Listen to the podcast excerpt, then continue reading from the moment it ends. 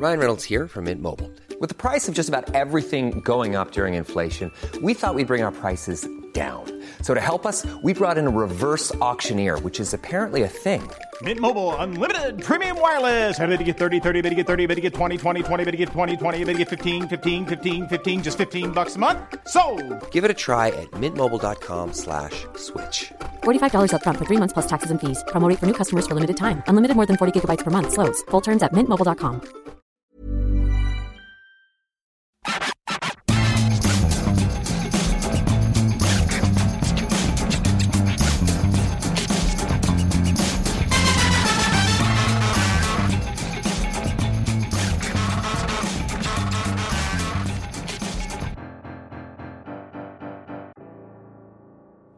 Salut à tous, je suis Maxime Dupuis, bienvenue dans le FC Stream Team. Aujourd'hui, comme tous les vendredis de l'année, ou quasiment, je suis avec Martin Mosnier.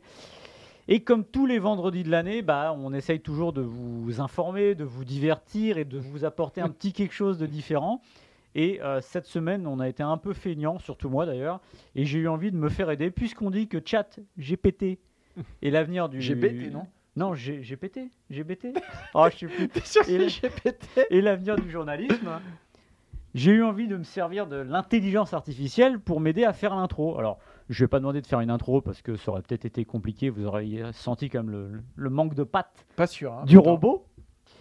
Donc, je ai simplement, bah, c'est ma première requête de ma vie. Première requête de ma vie, je l'ai faite en, demandant- en demandant tout simplement qui est Martin Mosnier? Voilà, il a dû te répondre. La chose première réponse, je suis désolé, mais je ne peux pas trouver d'informations sur une personne nommée Martin Mossier, etc. On m'a demandé du contexte. Alors, qu'est-ce que j'ai mis en contexte? J'ai mis journaliste Eurosport. Et voilà la description que Chat, euh, ChatGPT J'ai pété. J'ai Ah, j'ai pété, j'avais raison. T'avais raison, excuse-moi. fait euh, de Martin. On va vérifier si tout cela est vrai. Martin Mosnier est un journaliste sportif français. Journaliste de sport déjà. Parce Ouais. que sportif, de moins en moins. Mais bon, français, euh, de Oui. sport, etc. Ça va. Travaillant pour la chaîne de télévision Eurosport. Jusqu'ici, Tout va Tout bien. est bon. Il est spécialisé. Alors déjà, il y a un problème.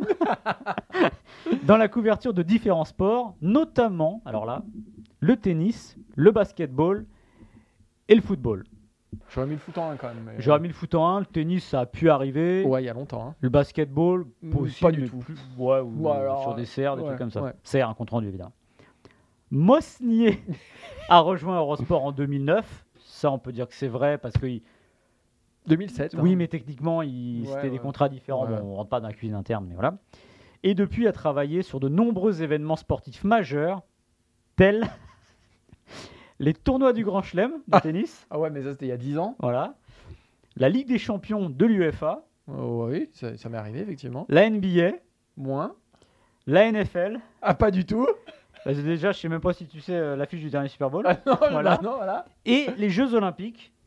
Oui, oui, quand même. Voilà. Alors là, il manque quand même Ouais, il manque, il manque- il manque quelques Coupes du Monde. une petite brique, deux briques, oui. Mm. et quelques championnats d'Europe. Ouais. Donc c'est un peu la limite du robot. La suite. En tant que journaliste expérimenté, ça on peut y aller, C'est vrai, ouais.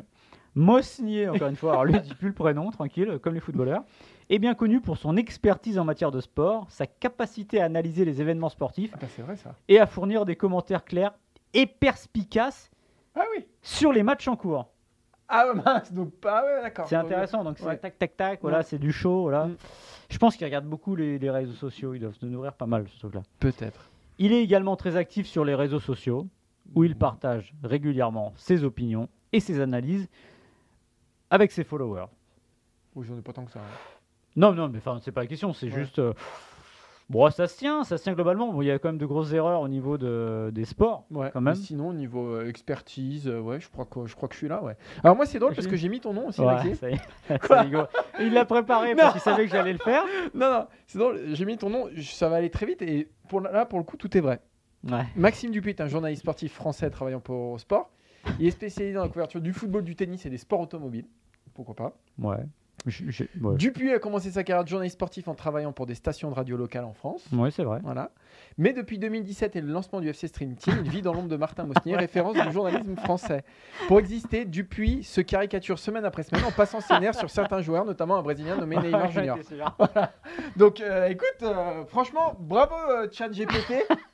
Parce que Il est, là- pas- il, est, il, est, il, est, il est saligo parce qu'il savait que j'allais faire ça, donc il s'est couvert. Alors qu'il m'a lu tout à l'heure ce qu'il avait dit, c'était plutôt sympa aussi. Bah, là, là, en Ouais. tout cas, on est dans le vrai. hein. En tout cas, on est dans le vrai. On est dans, le, dans la justesse. Non, il y avait un truc que j'aimais bien sur la vraie description, mais je ne sais plus ce que c'était, voilà, qui correspondait assez bien à Est-ce que tu faisais ce que je pense passer nerfs sur Neymar. Je pense que c'est. Je pense qu'on est pas mal. Alors, Neymar, il n'en sera pas tellement question Non, non. Pour une fois. pour une fois. Pour une fois. Pour- alors, et, pourtant, j'aurais dit du bien, tu vois, si on avait parlé de Neymar. Ah bah là, tu peux dire du bien. Il n'a pas joué. du Non, coup. mais j'aurais dit du bien, c'est qu'ils ont enfin compris qu'il fallait qu'il se fasse réparer la cheville. Ouais. temps que ça traînait. Mais je pense que le PSG a d'autres chats à fouetter euh, que le cas Neymar, puisque on va en parler évidemment, ça va être le sujet principal, évidemment l'élimination du PSG par le Bayern de Munich en Ligue des Champions. Cinquième élimination en huitième de finale depuis 7 ans, ça fait beaucoup. Et on va se pencher bah, sur le cas, bah, évidemment, Kylian Mbappé. euh, la question toute bête, est-ce qu'il doit rester Est-ce qu'il peut même rester dans ce PSG-là Ensuite, on parlera des, Bleus et de l'équipe de France, puisque Didier Deschamps va donner sa première liste post-Coupe du Monde. La liste des vice-champions du monde euh, sera retrouvée jeudi. Et on va se poser cette question bah, qui, qui pour succéder à Varane, Lloris, euh, Mandanda et Benzema qui ont pris leur retraite? Quel nouveau visage doit-on espérer dans cette équipe de France? Et cette semaine, je ne vais pas passer euh, mes nerfs sur Neymar, mais sur le coefficient UEFA de la France, et non pas tellement parce qu'il est moyen, où évidemment de- les équipes françaises se tôlent en Coupe d'Europe, hormis Nice, mais pour dire que j'en ai assez, qu'on c'est pas classement ATP, classement UEFA, donc ça me gonfle un peu. Voilà, donc euh, pour le petit coup de gueule de Maxime, comme chaque semaine, vous attendez la fin de l'émission. Euh, Ou pas Ou pas d'ailleurs, ou pas, ça peut démarrer dès maintenant. Le, le Paris Saint-Germain s'est donc fait éliminer de la Ligue des Champions par le Bayern Munich. Il n'y a pas eu photo, hein. il y a eu un, un monde d'écart entre le Bayern et le PSG. Et on va se poser cette question pour revenir sur cette élimination 48 heures plus tard. On va la prendre sous le prisme de Kylian Mbappé et donc sur l'avenir du, du Paris Saint-Germain. Kylian Mbappé, allez, peut-être aujourd'hui le meilleur joueur du monde, on va dire un des deux, trois Mm. meilleurs joueurs du monde.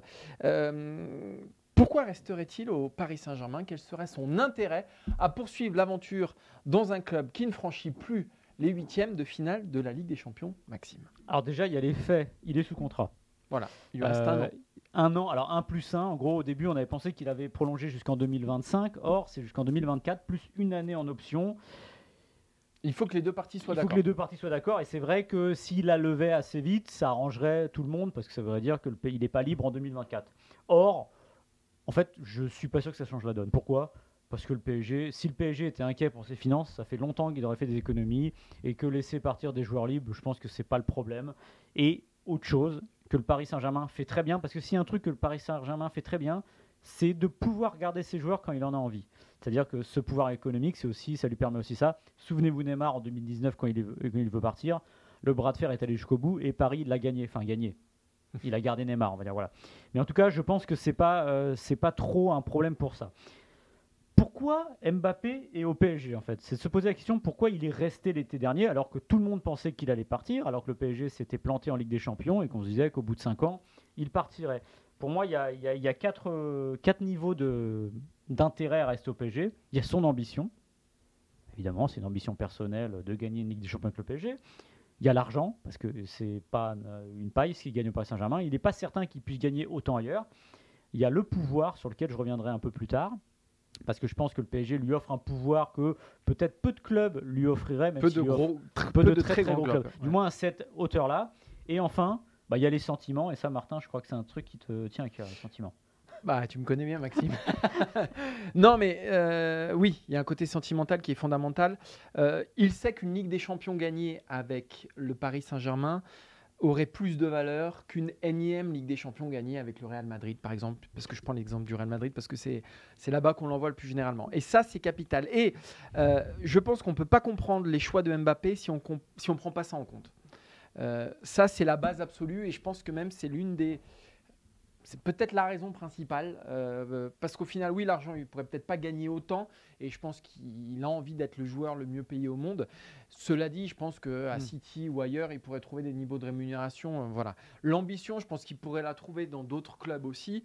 Euh, mais ce côté sentimental, c'est-à-dire offrir la première Ligue des Champions au Paris Saint-Germain, offrir la, la seconde Ligue des Champions au foot français, qui n'en a plus gagné quand même depuis euh, 30 ans maintenant, sortir un peu le, le football français de club, parce que la Mm. sélection tout va bien, euh, mais de club de euh, l'ornière, de l'ombre, Euh, je pense que c'est vraiment quelque chose qui anime Kylian Mbappé. Et, et je pense que tant qu'il n'aura pas fait ça, il y aura un manque, il y aura voilà, quelque chose qui lui manquera dans son aventure au, au Paris Saint-Germain. Je pense que c'est ce qui le guide aujourd'hui principalement. Euh, moi, je, reviens sur le. Je suis d'accord avec toi. Je pense qu'il y a ce côté aussi sentimental qui compte, mais pour moi, c'est le quatrième argument.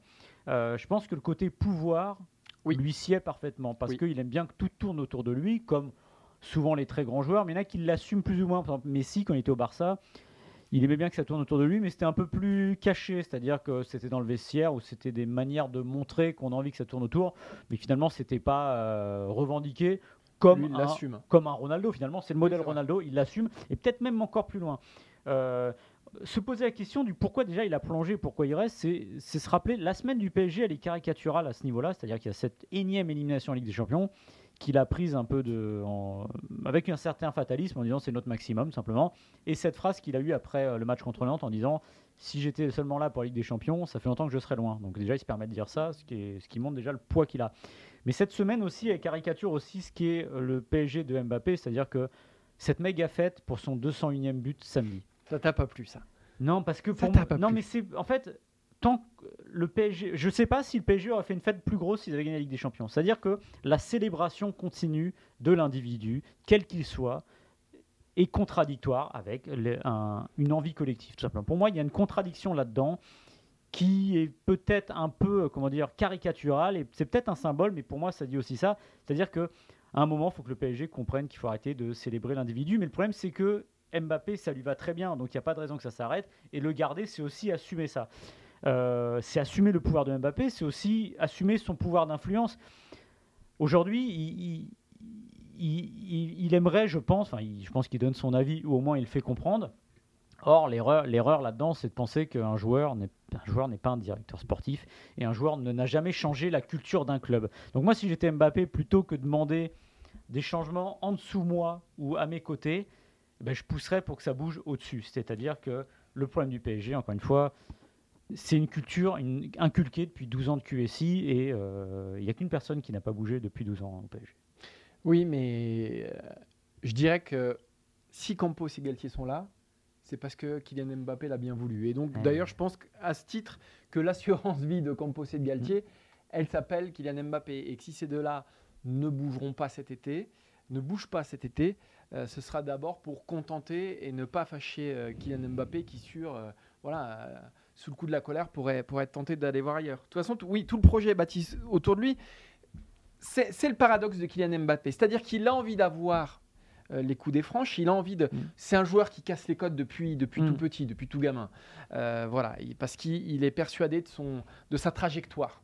Euh, et donc, il a cassé les codes. Donc, c'est le premier, si on caricature un peu, c'est le premier joueur dirigeant de l'histoire. Il a une exigence absolue pour tout, c'est-à-dire sur le terrain, en dehors. On voit comment euh, parfois il se comporte avec certains de ses coéquipiers, comment il peut être agaçant. Mais c'est tout le temps, dans, enfin c'est souvent dans le but de, de- de faire progresser l'équipe. Mais c'est ce paradoxe-là, c'est-à-dire que il, a cette exigence-là, mais il ne l'a pas vis-à-vis de son club. Parce que si son club lui donne les pouvoirs à lui, un joueur, Mm. bah, c'est qu'il manque d'exigence, ce club-là. Mm. Et donc, c'est toute la, toute la, tout le paradoxe de Kylian Mbappé qui, pour moi, ce qui, pour moi, c'est le, premier facteur qui pourrait le, le pousser à aller voir ailleurs, c'est le manque d'exigence du Paris Saint-Germain. Parce que quand tu vois que Verratti il dribble dans sa surface, ça doit le foutre hors de lui, Kylian Mbappé. Parce que quand tu vois que Neymar il est absent, euh, un grand rendez-vous sur deux, ça doit le foutre hors de lui, Kylian Mbappé. C'est typiquement pas le genre de club qui sied à son exigence personnelle euh, propre. Donc, il y a un mariage là, il y a, il y a quelque chose qui ne va pas, et c'est ce que, ce que nous a montré cette saison, c'est-à-dire que lui est irréprochable. Alors, on peut parler de son match Mm. à Munich, qui n'est pas bon, évidemment, mais quand même, quand tu prends euh, la somme globale de tous ces matchs, lui, pour le coup, il est irréprochable, alors qu'à côté de lui, c'est la pagaille euh, absolue, et tout le monde a une part de responsabilité. Et euh, voilà, pour moi, c'est c'est ce qui devrait le pousser, Kylian Mbappé, à partir. C'est d'aller dans un, dans un club où il y a cette exigence pour tout le monde et il y a des sanctions quand ça se passe pas bien. Ouais, et puis mercredi, ça se passe pas bien, mais c'est aussi, il faut rappeler qu'il ne peut pas tout faire et qu'il est à la- à la- à l'arrivée. C'est-à-dire qu'il faut que les ballons arrivent. Et tu parles des deux erreurs de Verratti.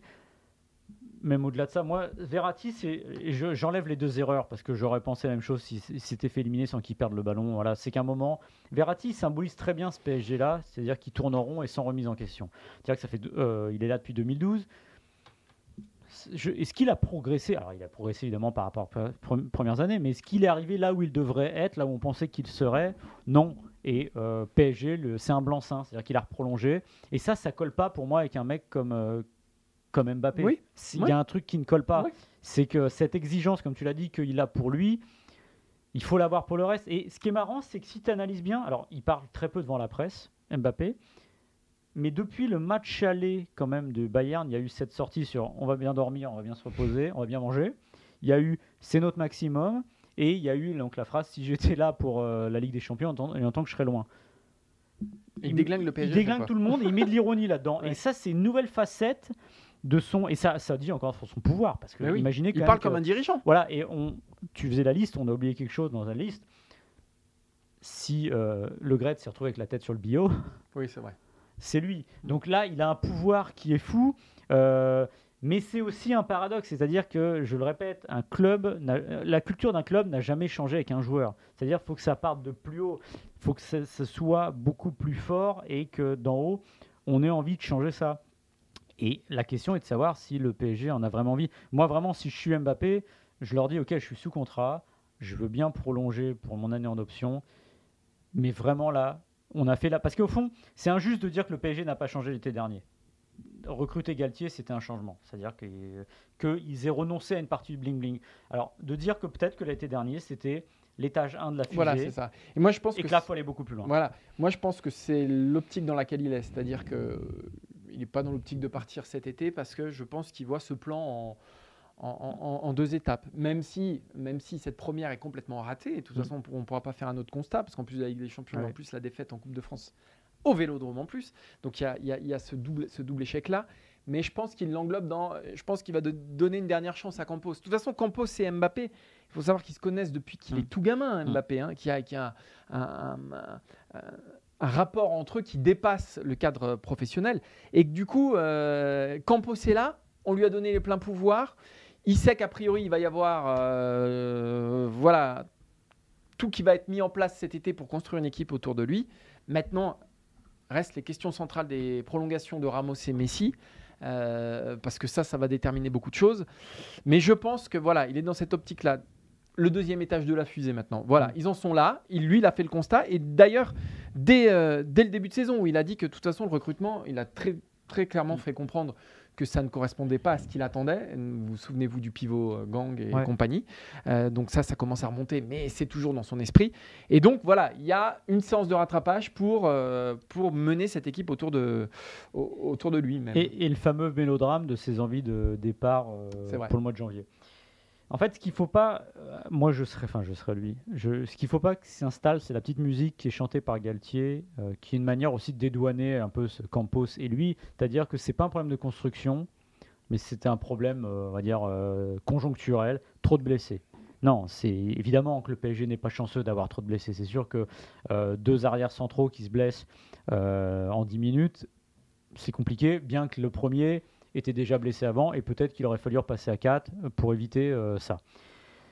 Mais euh, pourquoi aussi? Parce que euh, quand on regarde les deux bancs, notamment du Bayern, qu'est-ce qui a empêché le PSG d'avoir un banc comme le Bayern? Enfin, à un moment, c'est ils ont les moyens. Le Bayern dépense 3, 4 fois, 5 fois moins que le PSG sur ses joueurs. Donc à un moment, c'est aussi ça. Il y a une erreur de construction quand même. Elle n'est pas seulement dépendante, elle ne vient pas seulement de Campos ou de Galtier, parce qu'ils ne sont pas là depuis 10 ans, mais n'empêche qu'il y a quand même une erreur de construction dans, dans- cet effectif. Donc voilà, il y a l'été prochain, euh, l'étage numéro 2 de la fusée. Après, nos confrères de l'équipe ce matin ont publié une petite liste de joueurs pour venir potentiellement renforcer le PSG. J'ai un petit doute quand même. ça, c'est l'avenir le dira. On passe au deuxième sujet, Maxime? On peut passer au T'as deuxième tout sujet. donné On va arrêter l'émission là. Jeudi, Didier Deschamps donnera la première liste des vice-champions du monde euh, 2022. Les nouveaux bleus qui seront engagés dans la mission Euro 2024 et même euh, Coupe du Monde Mm. 2026. Une liste qui pourrait faire la part belle aux petits nouveaux. D'abord parce qu'il y a une nouvelle aventure qui commence. Et ensuite, parce qu'il y a eu quatre retraites internationales et non des moindres, Karim Benzema, Hugo Lloris, Steve Mandanda et Raphaël Varane. Alors on s'est amusé à essayer de chercher les petits nouveaux qui pourraient animer euh, les Mm. débats et qui pourraient s'installer surtout dans, dans ce groupe-là. On en a choisi trois chacun avec Maxime. Mm. Euh, Est-ce que tu veux démarrer, Maxime? Je vais démarrer déjà en disant en préambule que euh, cette liste est aussi importante pour Deschamps parce qu'on n'a pas oublié évidemment tout le foin qui a été fait autour de sa prolongation de contrat, des 4 ans, de Zidane laissé à la porte, d'une espèce de privatisation de l'équipe de France. Donc je pense que lui, il va être aussi poussé, par- animé ouais. par cette envie de mettre un peu de sang neuf, et puis de toute façon c'est logique. Euh, le premier nom, euh, c'est un défenseur, alors le problème c'est que les défenseurs sont trop, il y en a beaucoup en équipe de. France, et des très bons, on l'a vu, c'est Jean-Claire Todibo, un joueur qui a commencé par perdre du temps en, ayant, en étant allé très vite, c'est-à-dire qu'il est passé par Barcelone, Benfica, Schalke, ça s'est pas bien passé, et là, à Nice, et surtout depuis le début de l'année, c'est formidable. C'est pas loin d'être le meilleur joueur du championnat. Il est dans les trois d'ailleurs nommés euh, UNFP, il me semble, pour le, Oui. le joueur du mois de février. Et une stat qui résume un peu tout ça 78% de duels gagnés, 55 sur 70 depuis la Coupe du Monde. Donc en gros, le type est euh, au niveau sur un nuage. Il a été présélectionné par Didier Deschamps. Ça ne veut pas toujours dire grand-chose, mais n'empêche que ça veut dire que vous êtes dans le scope. Le hic, évidemment, s'appelle Upamecano, Konaté, Badiachil, Dissassi, Saliba et peut-être même Fofana Ouais. ce qui est incroyable quand on, on sort la liste. Mais en tout cas, je pense que lui, il a intérêt à être, euh, j'allais dire, branché, je sais pas où, euh, sur sa télé, devant Twitter, où il veut, euh, à 14h jeudi, ça me paraîtrait pas impossible qu'il soit là. Moi, je vais citer un joueur que j'aurais aimé voir, j'en parle souvent dans cette émission d'ailleurs, hein, ça fait au moins la troisième fois que j'en parle, c'est évidemment Pierre Calulu. Euh, ah, le mec, il est quand même titulaire chez les champions d'Italie, quart de finaliste de la Ligue des Champions. Euh, il sait jouer à droite à un poste sinistré en équipe de France. Euh, comme a priori, en plus, on parle plus de piston maintenant en équipe de. France. On est repassé Ouais. à une défense à 4. Donc lui à droite, euh, c'est presque naturel. C'est même naturel. Donc il n'y a que Koundé hein, maintenant, puisque Pavard, je ne suis pas sûr qu'on le revoit. On se souvient de sa Coupe du Monde où il a il, n'a plus joué après son match contre l'Australie. On lui a, Didier Deschamps lui a même préféré Axel Dissassi. Donc euh, voilà, il résout pas mal de problèmes, Calulu pour moi, et il apporte une alternative, voire un peu plus à, à Jules Koundé. Donc pour moi, ça me semblerait naturel de le voir débarquer en équipe de France jeudi. Ouais, c'est vrai que dans l'équilibre du groupe, c'est presque lui qui a la plus grosse ouverture, parce Ouais. que comme tu l'as dit, moi je serais étonné que Pavard soit là, ne serait-ce que par principe, je dirais. Le, le faire revenir après le mois Qatari tout de suite, ce serait compliqué, même s'il fait le job avec le Bayern. Et pour le coup, euh, bah, c'est open. Et on en parlait tout à l'heure avant l'émission. Et dire que pendant des années, on, on critiquait, euh, enfin on critiquait la- les arrière droits de l'équipe de France, on disait ouais, Sagna, c'est pas terrible. Aujourd'hui, je pense que euh, Sagna est titulaire tous les jours. Sagna est titulaire tous les jours, il est à 150 sélections. Euh, encore un Niçois de mon côté, qui lui aussi a reçu une euh, préconvocation. Donc encore une fois, ça ne veut pas dire qu'il y sera, mais a priori ça veut dire que Deschamps le regarde. C'est euh, bah, le fils d'eux, le frère d'eux, Kefren Turam au milieu de terrain. Alors on a eu le père Lilian en défense, on a l'attaquant Marcus Thuram et peut-être le frère Kefren qui lui aussi, bah, euh, alors il a été bon avant l'arrivée de Digard, mais depuis Digard, bah, voilà, il est sur la, la lancée de, de niçoise. Le milieu de terrain est un chantier plus ouvert que, que la défense, parce que notamment dans l'axe pour euh, Jean-Claire Todibo, s'il y a moins de place à prendre, mais sur le milieu, on sent que bah, Kanté ne sera pas là, Pogba, ça me paraît difficile, qu'il y a des choses à reconstruire euh, au milieu de terrain, parce qu'évidemment Griezmann ne va pas rester milieu de terrain, je ne pense pas, euh, Mhm. toute sa vie. Donc il y a une place à prendre, et surtout, il, il a un profil très intéressant, c'est un joueur qui est qui récupère, qui va de l'autre côté de la surface, qui peut être décisif par ses passes, par ses buts. Donc vraiment, il y a quelque chose à voir, un joueur assez élégant. Donc euh, je pense que lui aussi, il a sa petite chance pour, euh, pour jeudi. Bah, moi, au même poste, au milieu de terrain, euh, Manu Koné de Mönchengladbach, 21 ans. Et je me dis qu'il doit, pour moi, symboliser voilà, cette nouvelle génération qui incarnera l'après-Coupe du Monde, l'après euh, l'après 2022, et qui peut incarner le projet 2026. Euh, Est-ce que Kanté et Pogba seront à la Coupe du Monde 2026 Les deux, je mets 0% de chance. Voilà, rien n'est moins sûr. Enfin, peut-être un, mais les deux. Donc il y a déjà un chantier qui est ouvert, hein, puisque Chouameni, euh, Kamavinga, euh, tous ces hommes-là sont très jeunes et, et sont amenés à, à prendre la succession, mais il faut sans doute en trouver d'autres. Il casse tout en Bundesliga. Ça fait, malgré son jeune âge, ça fait quand même quelques temps qu'on y pense. Là, il y a une vraie ouverture. C'est la première liste post-Qatar. franchement, ce serait, à mon avis, dommage de ne pas y aller. Et puis en plus, je, je le redis tout à l'heure, quand on parlait de la, la- cette liste à Deschamps, il, il sait très bien faire aussi allumer 2-3 contre-feux en mettant des joueurs un peu nouveaux qui vont euh, attirer l'attention et faire oublier d'autres sujets. Euh, alors j'en ajoute un dernier, moi, qui. Je pense qu'il a plus une tête de, de remplaçant d'un forfait, Mhm. même s'il a jamais vu Clairefontaine, c'est Valentin Rongier. Alors, Valentin Rongier, son principal défaut, je pense que c'est cette liste-là, elle arrive presque un peu tard là. C'est-à-dire que sa, sa grande période, ça a été vraiment au mois de, de- de février. Il a une qualité qui peut être un défaut aussi, c'est qu'on peut le faire jouer à peu près. Enfin, on cherche un arrière droit. On a cherché un arrière droit, il sait faire. Euh, défenseur central, il sait faire. Et milieu de terrain, il sait faire. Et je pense que Didier Deschamps, évidemment, Didier Deschamps déjà n'est jamais insensible à ce qui se passe à Marseille. Il part du principe qu'un joueur qui réussit à Marseille, il sait ce que c'est lui de s'imposer à Marseille. En plus, quand on vient de Nantes et qu'on est milieu de terrain.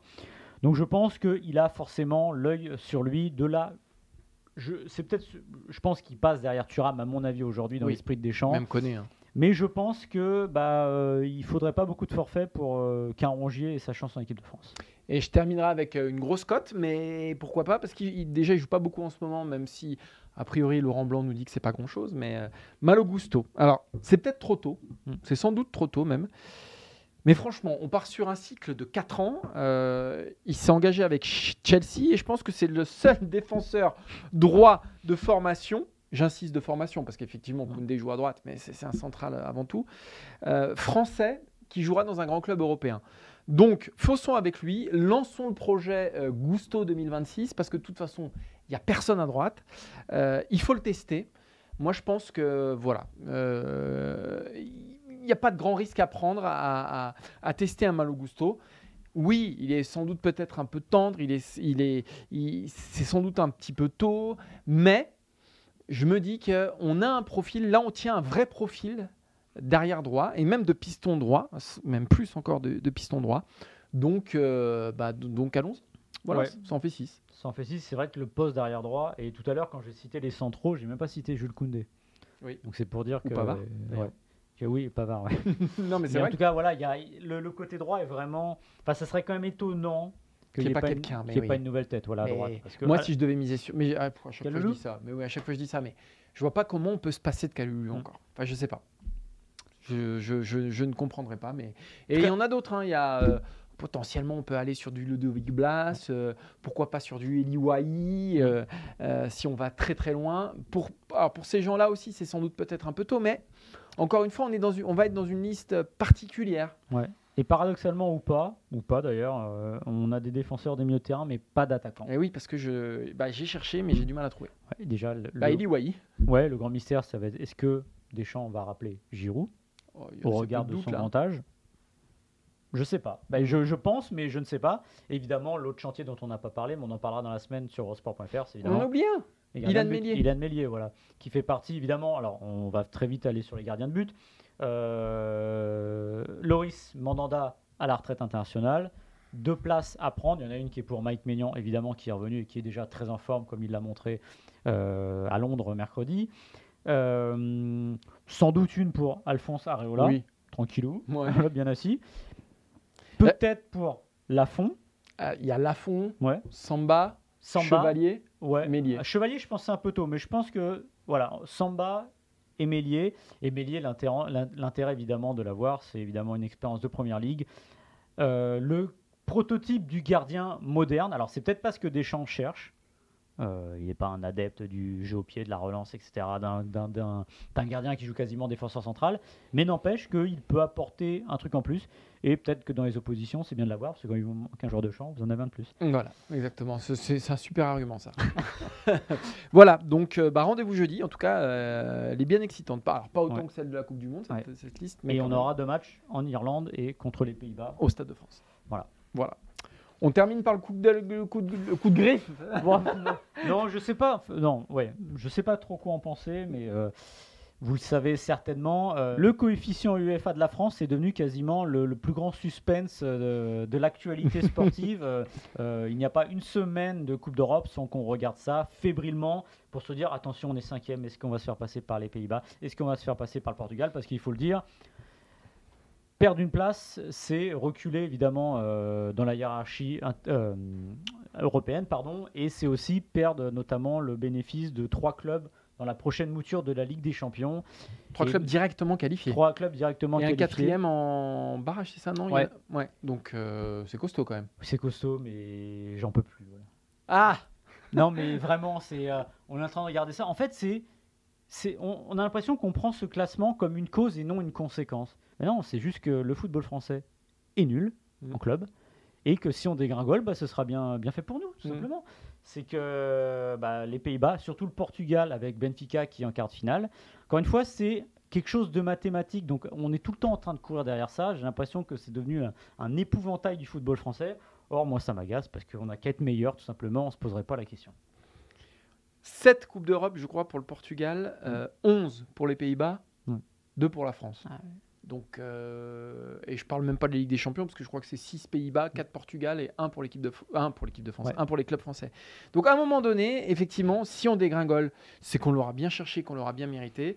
Euh, cette année, on se fait sortir par euh, Shakhtar et Leverkusen pour Rennes et Monaco. Ben voilà, c'est notre niveau. Voilà. Ah oui, c'est ça. Alors, à part Nantes qui se fait sortir par la Juve, où là tu te dis que c'est vrai qu'il y a un delta entre les deux équipes, bah, le PSG, ils doivent normalement euh, regarder dans les yeux le Bayern, ben, ils sont pas à la hauteur. Monaco n'est pas à la hauteur. Euh, Rennes n'a pas été à la hauteur. Bah, on en est là, voilà. Et, de leur côté, bah, Alkmaar, ils sont, ils sont toujours là. Le Sporting, ils sont toujours là. Benfica, Porto, ils sont toujours là. À un moment, voilà, c'est comme tu le disais, on est nul. On est nul. On n'est pas nul cette année, on est nul depuis des années. Alors parfois, comme en 2017, il y a. euh, mais ce sont des accidents. En fait. Oui. Bah oui. Les accidents, c'est quand la France réussit et arrive à placer deux équipes en, dans le dernier carré des compétitions européennes. La vérité, c'est qu'on n'en gagne pas. qu'on en gagne. C'est même pas qu'on en gagne plus, c'est qu'on On en en a pas. quasiment jamais gagné. Euh, hormis dans les années 90, où on en gagne deux. Voilà, sinon on n'en a quasiment jamais gagné. On est même quasiment jamais en finale. Euh, le Portugal et le Pays-Bas le sont euh, beaucoup plus. Donc, enfin, il n'y aurait rien d'infamant, de choquant à voir euh, cette, quat- cette cinquième place pardon, nous échapper. Ouais, les années 90, c'est vraiment l'âge d'or du football de club français, au-delà des victoires, parce que euh, bah, c'était la France était, il me semble, le deuxième pays au coefficient UEFA, derrière l'Italie qui était euh, évidemment très au-dessus, mais deux Coupes d'Europe en trois ans avec l'OM et le Paris Saint-Germain. Bordeaux qui en finale. Bordeaux en finale la même année que le Paris Saint-Germain, l'OM qui en fait une en 99, l'OM qui en fait une en 91, euh, l'année de l'OM qui gagne contre le Milan AC, il y a dans les deux autres demi-finales en C3, Auxerre et le PSG. Mm. Donc voilà, et encore une fois, c'est Bosman qui a un peu tout tué parce qu'évidemment les talents se sont exportés, que le football français n'a pas suivi, mais à un moment, voilà, on, on a que ce qu'on on récolte, ce qu'on qu'on mérite. Et surtout, ce qui m'agace, c'est ce regard sur le coefficient UEFA, c'est compte d'apothicaire alors que les clubs français jouent aux épiciers. Voilà. Euh, les Coupes d'Europe, combien de fois ce discours on l'a eu Alors c'est un vieux discours. Oui, mais ça, j'ai l'impression qu'on l'a plus ce Comme discours. Francis Gillot. En gros, on se qualifie pour la, la Coupe d'Europe le jeudi, mais ça m'emmerde de jouer le jeudi en Oui, Coupe mais je crois qu'on l'a plus ce discours. Ouais. Là, là, on a même plus plus cette excuse-là. voilà. Mais là, on a même plus. Mm. C'est vrai qu'à une époque, euh, effectivement, quand certains clubs français jouaient en, en, en- en Ligue Europa, ils faisaient tourner le jeudi, Mm. ce que je trouvais ça. Enfin, je trouvais ça. Mais aujourd'hui, ce sont des vrais objectifs les Mm. coupes d'Europe. Et oui, c'est d'autant plus inquiétant parce que même si on met la meilleure équipe possible, eh ben, on n'est encore pas au niveau, encore une fois, du Shakhtar Donetsk ou de Leverkusen. Donc oui, on ne peut pas viser au-dessus. On est juste à notre place. Et même, je pense qu'on est au-dessus de notre place là. Donc, euh, de toute façon, ça va être très dur de résister aux, Pays- aux Pays-Bas et au Portugal parce qu'ils ont encore beaucoup de clubs euh, dans, dans, dans les, bah, dans la compétition, dans Et les C'est le paradoxe, euh, c'est vrai. Alors moi, je ne suis pas dithyrambique sur la Ligue 1, euh, dont on vante les mérites toutes les semaines pour dire que c'est un championnat fantastique. C'est un championnat qui est meilleur, ça je le reconnais, euh, qui a quelques années, où ça joue, qui euh, apporte un vent de fraîcheur. Mais ce vent de fraîcheur, il s'arrête à la frontière. C'est un peu comme le nuage de Tchernobyl. C'est que ça s'arrête à la frontière et dès que ça dépasse, bah, on perd tout ça. Et vous prenez le tour, euh, pour l'anecdote, le dernier tour de barrage de, de C3, C4, etc. Moi j'étais en vacances. Je me réveille le lendemain matin. Je vois les trois éliminés. Je me dis, mais Monaco a réussi à se faire sortir. Alors Nantes l'a vu, ok. Et Rennes aussi. Alors Rennes, ils étaient en position défavorable, mais vous dites, c'est pas possible quand même. C'est un moment, soit ils le font exprès, ils ne jouent pas le jeu, ce qui n'est pas le cas, comme tu as dit, soit ils sont tout simplement pas au niveau, ils n'ont pas la régularité pour aller loin en Coupe d'Europe. Il faudrait, on, on aurait dû vous préparer ça, regardez euh, sur les 20 dernières années, combien de pays ont mis des clubs en demi-finale de Coupe d'Europe, par exemple. Et combien, combien d'équipes par pays Hmm. On tient, on tient pas la comparaison. Et c'est fou qu'il n'y ait pas ces accidents heureux. Enfin, si on les a, ces accidents heureux, c'est l'année dernière peut-être Marseille qui arrive en demi. Ça va être euh, 2018 Marseille, ça va être Monaco en 2017. Mais ça reste tout le temps des accidents et c'est pas normal. Et ça peut pas en plus. On a dit beaucoup de mal du PSG en début d'émission. Mais tout repose sur lui. Ça peut pas reposer que sur le PSG. C'est pas possible à un moment. C'est Mhm. c'est impossible. Et je pense que les, les- les mois qui viennent et les années seront pas forcément très heureuses parce qu'encore une fois, euh, ouais, la Ligue 1 c'est sympa, mais dès qu'il faut aller à l'étage supérieur, il n'y a plus personne. Merci Maxime pour ce vrai vent d'optimisme. Qui... Merci à Nice quand même. Oui, merci à Nice. Merci Nice, même s'ils sont pas passés encore. Ils sont pas passés et c'est terrible parce que hier le match, je me dis Chelsea Raspol. Avant le match, je me dis bon, je suis plus à une déception. quand Ouais, ça, ça ça passera peut-être pas. voilà. Merci Maxime. Merci Martin. J'espère que ta bio euh, de chat euh, GPT va évoluer après cette émission parce que tu as quand même été très très bon. Et je trouve que tu arrives bien maintenant à, voilà, à sortir un peu de mon ombre et à voler de tes propres ailes. Donc je trouve ça, je trouve ça plaisant. Merci à Antoine euh, Le Breton. Qui est-il breton d'ailleurs? Ouais. Non, voilà. Voilà. Et non, même pas. C'est son nom de famille, mais il est, il est le breton. Ouais, Et ça n'a aucun sens. pour l'anecdote, ceux qui nous suivent, ce serait le nom qui irait le mieux à Glenn. Glenn. Glenn, le breton, ça ah ouais, ah ouais. Je pense qu'il serait prêt Ah, à serait payer pour avoir ce Voilà. nom-là. Merci à euh, Quentin au visuel, Quentin Guichard. Qui n'a rien à voir très avec, joli de famille. avec Geoffroy, ni. euh, Non. Comment il s'appelle euh, Daniel Daniel. Voilà. Est-ce qu'il est plus près de Geoffroy que de Daniel? J'espère pour lui qu'il est plus près de, de Geoffroy que de Daniel. Moi, je pense qu'il est plus près de Daniel. Moi aussi, je pense aussi, Dans sa tête. Ouais, moi aussi, je pense. Euh, Rendez-vous la semaine prochaine, sans moi. Donc, euh, ce sera une stream team qu'on écoutera, mais d'une oreille, du coup. Un peu Peut-être que je mettrai un coup de chat GPT pour euh, Cyril. Ouais, pour Cyril, tout à fait. Il Ah, va aller vérifier avant, il va écouter, il va savoir, il va aller checker. Bien sûr. Cyril et Maxime, donc, la semaine prochaine, pour une stream team qui sera moins brillante, mais qui fera le taf. Hein Bon, écoute, voilà. ouais. Voilà, Alors, euh, comme dirait l'autre, ça a le mérite d'exister. Exactement, exactement. Et ben, ça, ça sera peut-être ton épitaphe. Il aura, le mérite, il aura eu le mérite d'exister. Ouais, ou euh, j'hésite entre ça ou trop bon, trop con. je sais pas encore. ouais. Il a eu le mérite d'exister. C'est pas Ah. Bon, merci à tous et rendez-vous la semaine prochaine. attends, attends, Ah, avant de vas-y, finir. Vas-y, vas-y. T'as ça dans le cimetière, devant ta tombe. C'est l'assurance que personne ne t'oublie jamais. C'est vrai, parce que c'est très drôle. Parce que là, l'oubli, tu vois, moi, la, ma, ma grande peur, c'est l'oubli. Ouais. Et bah là, t'as ça. Et Maxime, d'où on va t'oublier Mais dans 50 ans, les gens, ils réécouteront la stream team. Deux jours après, ça terminé. Tu crois quoi? Et tu crois quoi? Les gens, ils iront sur tes papiers, Maxime. Mais tu seras étudié à Harvard, Maxime. Mais je pense que tu l'es déjà, d'ailleurs. Ouais. Je pense que tu l'es déjà. S'il y a des étudiants d'Harvard qui nous Bon. écoutent, J'ai- un papier dans le Times. allez, ça y est, il va se la raconter. J'ai écrit un bouquin. Voilà. Il est en rupture de stock. Voilà, il m'a dit ça avant l'émission pour que je le place évidemment dans l'émission. Mon bouquin, il est en rupture de stock. Là. Donc voilà, le mec. euh. Mais bon. Euh, bah, rendez-vous la semaine prochaine, Maxime. Semaine prochaine. Ciao, Salut. ciao.